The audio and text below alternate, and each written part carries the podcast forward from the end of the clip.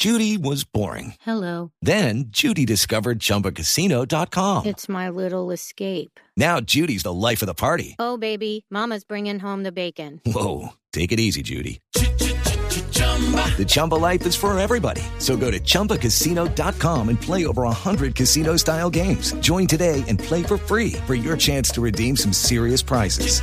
chumba ChumbaCasino.com. No purchase necessary. Void where prohibited by law. 18 plus terms and conditions apply. See website for details.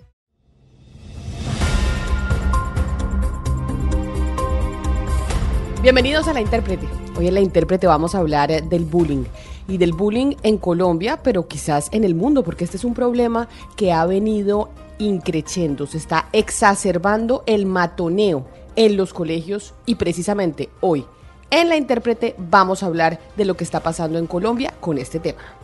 Y este capítulo y muchos que salen cada jueves de la intérprete nos pueden oír todos en las plataformas digitales más importantes, en Spotify, en Deezer, en Apple. Ustedes llegan a nuestro perfil, espichan la campanita, se suscriben a nuestro canal y todos los jueves, pues Camila, un nuevo episodio de la intérprete y el de hoy de bullying, además en el mes del bullying.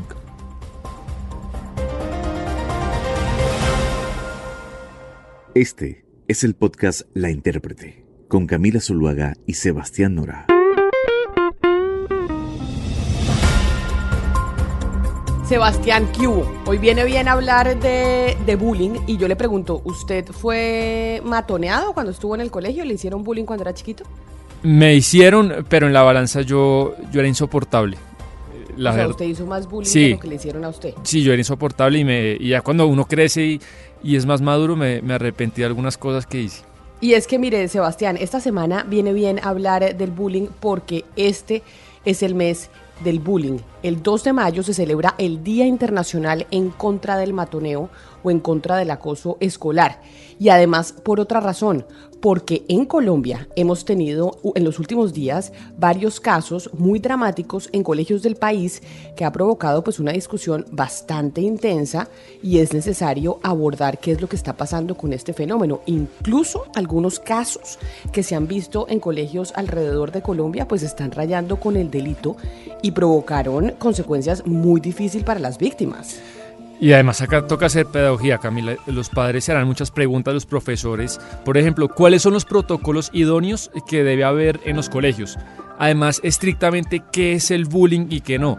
¿Qué normativas recientes se han escrito al respecto? ¿Qué debe hacer un padre de familia si su hijo, el padre se da cuenta que está siendo hostigado en su colegio? Pues yo creo que estas y otras preguntas son muy importantes, eh, pues que se socialicen en los medios de comunicación y en los colegios y yo creo que está bien que las abordemos en este episodio. Claro, como usted lo pide, entonces le voy a dar algunos datos. Mire, recientemente se dice que en Colombia los datos no son buenos. ¿Por qué? Porque somos el segundo país con el mayor índice de bullying entre los países miembros de la OCDE. Acuérdese que nosotros somos miembros de la OCDE. Y según la ONG Bullying Sin Fronteras, somos el número 30 en la lista con el mayor número de casos. Estos, eh, pues estos números son terribles para el país. Pero ¿Por qué no le, voy a hacer caso y por qué no eh, definimos qué es bullying con precisión? Oigamos al director de esta ONG, Javier Miglino, experto y director de Bullying Sin Fronteras, para que nos diga, bueno, ¿qué es el bullying? Hace pocos días, con la OMS y Bullying Sin Fronteras, eh, tomamos en cuenta una definición puntual para el bullying, para tratar de que la gente la pueda entender, ¿no? Porque tantos términos técnicos a veces alejan a la, a la gente de la solución. El bullying o el acoso escolar es todo comportamiento de hostigamiento continuado de parte de una persona hacia otra o de un grupo de personas hacia otra, como en el caso de Pilar puntualmente. Ese hostigamiento tiene que producir daño, tiene que producir dolor, eh, cuando hablamos de daño, hablamos de daño físico o daño psicológico. Eh, y por supuesto que tiene que acontecer dentro del ámbito escolar. Y como recientemente esto se ha convertido en algo importante en los colegios, pues el Estado se ha impulsado a expedir protocolos y actualizar normativas o que estaban muy viejas o que no existían eh, en las instituciones. La seriedad con la que hoy se toma este tema es mucho mayor Y además, Camila, pues hay sanciones importantes para los colegios que no sigan estos protocolos y uno que fue muy importante y, lo dice el artículo 36 de la ley 1620, si usted es rector de un colegio y no sigue los protocolos, lo, lo sacan del colegio y le quitan la posibilidad de trabajar en el Estado. Pero sin embargo, Sebastián, a pesar de esta normatividad que usted menciona, en varios colegios públicos y privados del país hay víctimas que padecen en silencio y sufren maltratos que condicionan y pueden arruinar pues su adolescencia. Es que puede que esto no se cure y deje pues estragos también para la adultez. porque no oímos el caso reciente que se presentó en un colegio en el sur de Bogotá? Esta es Pilar, que es la mamá de una niña de 15 años que sufrió maltratos severos por parte de sus compañeritas de colegio. El bullying consistía en que las compañeras querían que ella hiciera lo que ella quisiera, que, o sea, lo que ellas quisieran, que lo que ellas dijeran, que digamos que si ellas tenían un novio que querían que mi hija también lo hiciera, que le aconsejaban que no se dejara de mí, porque yo le aconsejaba a mi hija que no, o sea, dejara las malas amistades, que ya no eran amistades para ella, porque ellas se hablaban mucho antes. Pero entonces las niñas al ver que la niña mía se alejó, que todo, entonces pues comenzaron a hacerle bullying porque comenzaban a, la niña, una de las niñas le bajó la pantaloneta delante de los niños del salón, o sea, en público y, y ahí fue cuando comenzó el mismo día que le pegaron, fue que le hicieron eso a mi hija. Incluso las niñas le incitaban que a maquillarse, que una cosa, que la otra. Entonces, pues la verdad no. Y como yo no la dejaba hacer lo mismo, pues las niñas eran así, se la montaban muy feo y ya llegó en un extremo que hasta bajarle la pantaloneta y todo, y ahí comenzaron a agredirle. Y, y eso pasó el día miércoles. Ya casi saliendo del colegio, la cogieron, la tiraron escaleras abajo, pero ya estaban planeando las niñas porque hay testigos dentro del colegio. Y yo creo, Camila, que eh, algunos de los padres que, nos oyen, que oyen este capítulo, pues se, preguntan, ¿yo qué debo hacer si mi hijo está pasando por la situación que pasó eh, la hija de Pilar? ¿Es todo culpa de los compañeros maltratadores o del colegio? Y yo creo que sobre esto es importante una reflexión interesante que nos hizo Julián de Subiría, eh, conocido experto en educación y director del Instituto Merán. La mitad de los padres en Colombia golpea a sus hijos con un objeto entonces, los padres generan hijos violentos cuando incentivan a la violencia. Cuando el padre le dice al hijo, eh, hijo, pega antes de que te pegan. Hijo, el mundo es de los vivos. Hijo, no te dejes de ninguno. Entonces, lo primero es que los padres no incentiven a la violencia, no generen la violencia. Ese es el primer llamado que yo le hago a los padres. Dos, que oigan a sus hijos, que hablen con sus hijos, que compartan con sus hijos, que sepan cómo están sintiendo, cómo van los procesos, para ver la evolución de ellos, para ver las actitudes de ellos, que compartan miles de cosas con los niños. Sí, hay muchos papás que no les gusta oír al profesor eh, de subiría, pues porque obvio son víctimas con su familia del eh, matoneo y del, eh, del, bullying. Pero le quiero mostrar otro caso, Sebastián, y es que se conoció en todo el país un caso que fue supremamente discutido en los medios de comunicación en marzo de este año, y fue el de una menor víctima de acoso y matoneo en Antioquia, específicamente en Envigado. Escuche usted la mamá de Yasmín Salazar, que relata el drama vivido por su hija por parte de un estudiante de 15 años que le hacía bullying. Eh, desde el mes de enero mi hija viene siendo acosada por un compañero del mismo salón. Eh, rectifico, mi hija tiene 14 años, el compañero tiene 15 años. Él la aborda dentro del salón, eh, le hacen los tocamientos, también afuera de, en el patio. Cuando la ve sola, él viene y es donde pues hace el tocamiento, ¿cierto?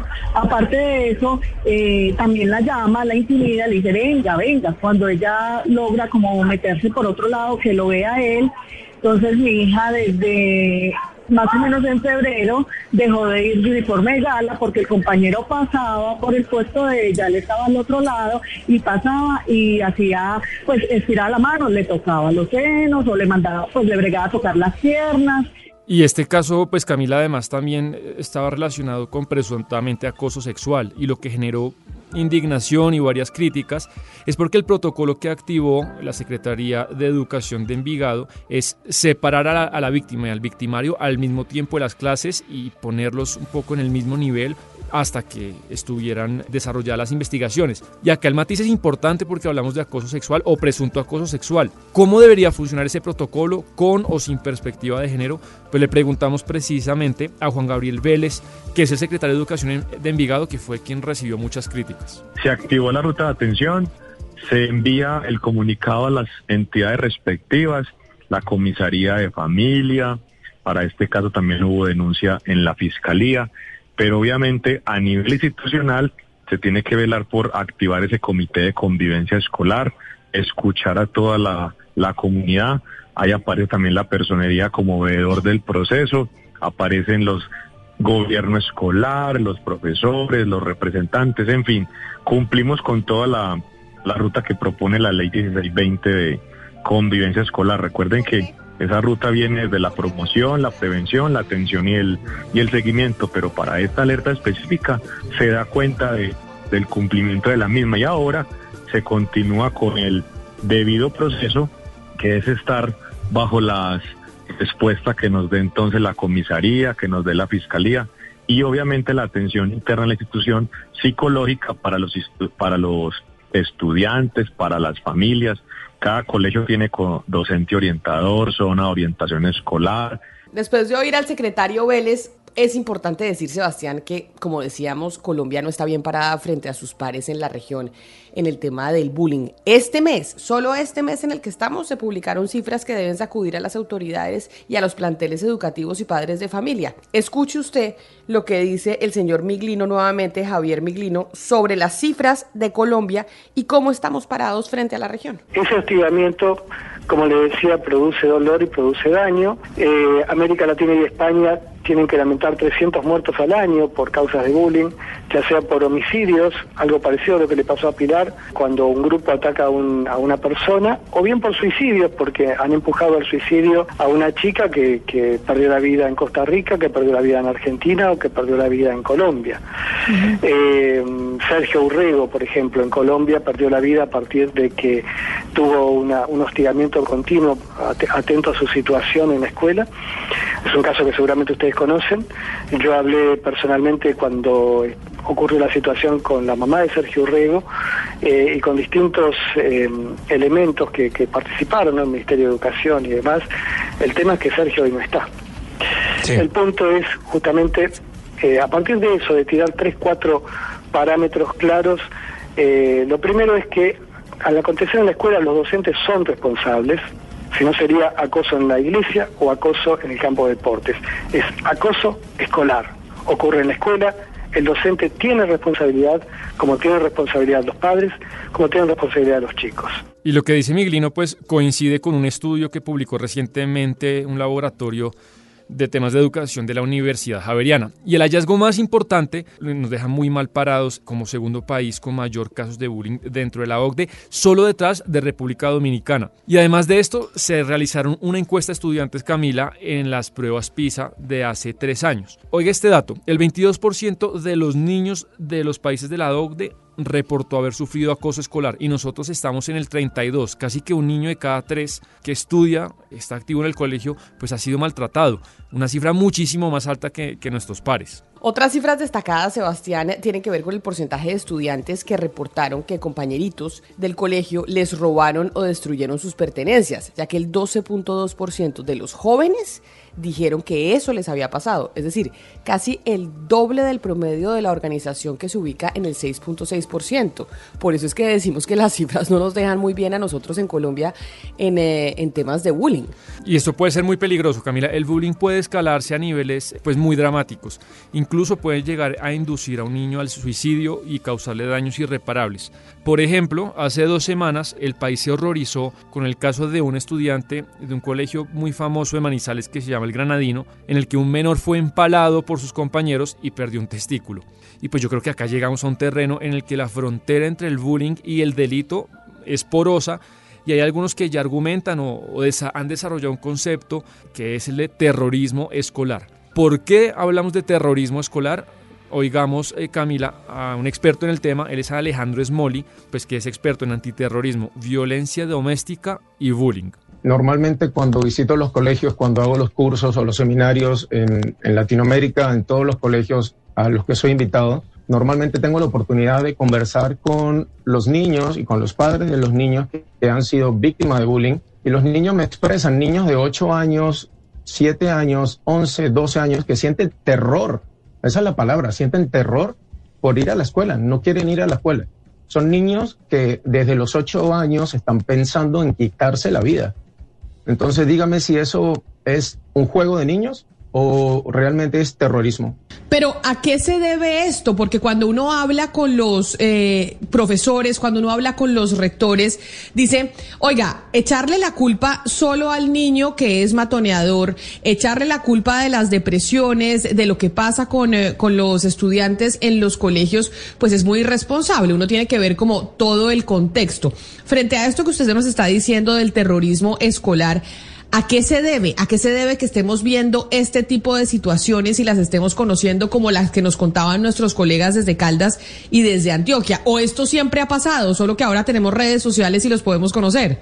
Bueno, normalmente el bullying siempre ha existido, según lo que dicen todos los eh, profesores, los educadores, los docentes, que en los colegios siempre hubo bullying, pero eh, también le están echando la culpa mucho a lo que fue la pandemia y el aislamiento y pasar mucho tiempo en casa y que la cuarentena ha creado monstruos, pero no le echamos la culpa a la cuarentena ni al aislamiento, echémosle la culpa a los padres. Los verdaderos culpables del bullying son los padres de esos hijos. ¿Cómo están educando a los niños? ¿De qué manera lo están educando? Debemos recordar que el niño es el reflejo del padre y solo existen dos clases de padres. El padre que educa en valores, valores éticos, morales y humanos, y el padre que no lo hace. Entonces el niño que ve valores de su papá, respeto, amor, que en su casa hay tolerancia, hay paciencia, hay empatía, hay amor, va a ser criado de una manera diferente, va a tener esa paciencia, va a saber la diferencia entre ofender y no ofender a alguien. Bueno, hay gente que puede decir que lo que dice el señor Smolly es un poco controversial, ¿no? Que no se puede hablar de terrorismo, pero él tiene su tesis. Lo que sí es verdad es que Smolly coincide con el profesor de Subiría en que los grandes responsables eh, de los niños eh, acosadores no son los colegios, son los padres de familia. Y que un hogar violento, una casa violenta, pues produce niños violentos y que van a matonear al colegio. Y sobre este concepto de terrorismo escolar, hay alguien que se ha hecho famoso desarrollando este tema, dando charlas, escribiendo libros, porque además pues lo sufrió en carne propia y a partir de esa dolorosa experiencia se volvió un experto, él es Gustavo Henao, autor de dos libros muy vendidos, que además él dio una charla acá en la Feria del Libro en Bogotá, los libros se llaman Camila, Cicatrices de un propósito, Itábito y El Águila Dorada. Oigamos al señor Henao diciendo qué es terrorismo escolar y qué fue lo que él sintió cuando lo padecía en su etapa escolar. Porque fue lo que yo sentí. Yo nací con labio y paladar hendido bilateral, una fisura labio-palatina. Tuve que ser sometido a más de 20 procesos quirúrgicos y años de terapias de lenguaje para hablar bien. Hoy, si ustedes me están entendiendo al hablar, pues esto es el resultado de años de empeño de mi papá, de mi mamá, para poder llevar a feliz término mis terapias de lenguaje. Pero antes, cuando yo me quería comunicar, no se entendía absolutamente nada. Eso llevó a que en la escuela, desde el principio, desde que yo tengo uso de razón, empezaron a llamarme de forma despectiva como boquinche. Yo era el boquinche, yo era el monstruo, yo era el fenómeno, era aquel que cuando llegaba el primer día de clases para mí era lo peor. El peor día de clases para mí era algo que me daba terror, como dice el señor Smolly porque yo sabía que en el momento que dijera mi nombre y que se viera mi apariencia y se escuchara mi forma de hablar, comenzaban los nombres peyorativos, los apodos, la burla, los golpes, te espero en la salida, boquinche, fenómeno, y me generaba terror. Así que durante muchos años eh, experimenté lo que se siente cuando eres excluido, eres rechazado. Creo que no es algo que se puede minimizar, solamente aquel que lo vive puede entender la dimensión de lo que se siente. Tenemos que saber, Sebastián, como hemos oído en todos los testimonios de hoy en la intérprete de expertos y de personas víctimas de bullying, que esto tiene consecuencias para el resto de la vida y por eso hay que ponerle mucha atención. Y en el mes, en contra del matoneo escolar, es importante que le hayamos puesto el foco a lo que pasa en Colombia, porque no estamos bien. Y tal vez puede ser porque somos un país violento, ¿no? Y, tal vez hay una relación entre países más violentos y niños más violentos. Yo le quiero contar, Camilo, una anécdota para cerrar este episodio. Había un compañero que sí, yo me porté muy mal. La verdad, pues no sé, no creo que haya llegado a los límites de terrorismo escolar, pero me porté muy mal. Y lo volví a ver como cuatro o cinco años después de graduarnos. duré cinco años sin verlo y me lo encontré y se me acercó en, esto era un bar o una discoteca y me dijo, usted me hizo mucho daño, yo sufrí mucho por usted en mi vida, pero lo perdono. Y nos dimos un abrazo y ahí entendí que uno, que uno, que uno en verdad pues no puede pasar ciertos límites, pero uno esa edad no se da cuenta. Entonces creo que ahí yo estoy de acuerdo con de Subiría y Smolly que, pues que son los padres los que tienen como la, el mayor poder para que eso no pase. ¿Sabe qué? También me pasó lo mismo, a mí no directamente, sino a mi pareja que tuvo una reunión con una persona en una oficina y le dijo, ah, tú eres el, eh, el novio de Camila Zuluaga. Y él le dijo, sí, y le dijo, ella conmigo fue súper matoneadora cuando éramos chiquitas. Y entonces obviamente la reunión se dañó y uno no sabe el daño que puede llegar a hacer cuando, cuando está en el colegio. Y por eso pues tiene que, tenemos que los padres de familia estar muy pendientes de nuestros hijos. Uno, para que no vayan a ser matoneadores, que me parece más grave, y también para cuidar a aquellos que están siendo víctimas de bullying. Sí, es que uno no se da cuenta. no es por excusar a, los matoneadores, pero uno a los 14 años creo que no entiende lo que está haciendo. Así es. Así que qué bueno que le hayamos puesto hoy el ojo en la intérprete al bullying en Colombia. Ya saben, todos los jueves tenemos un capítulo nuevo, aquí nos conectamos y si les gustó, pues compártanlo con sus amigos. Chao Sebastián, nos vemos la otra semana. Hasta luego Camila, un saludo y a todos los que nos oyen. La intérprete se escucha en todas las plataformas digitales. Un capítulo nuevo cada semana.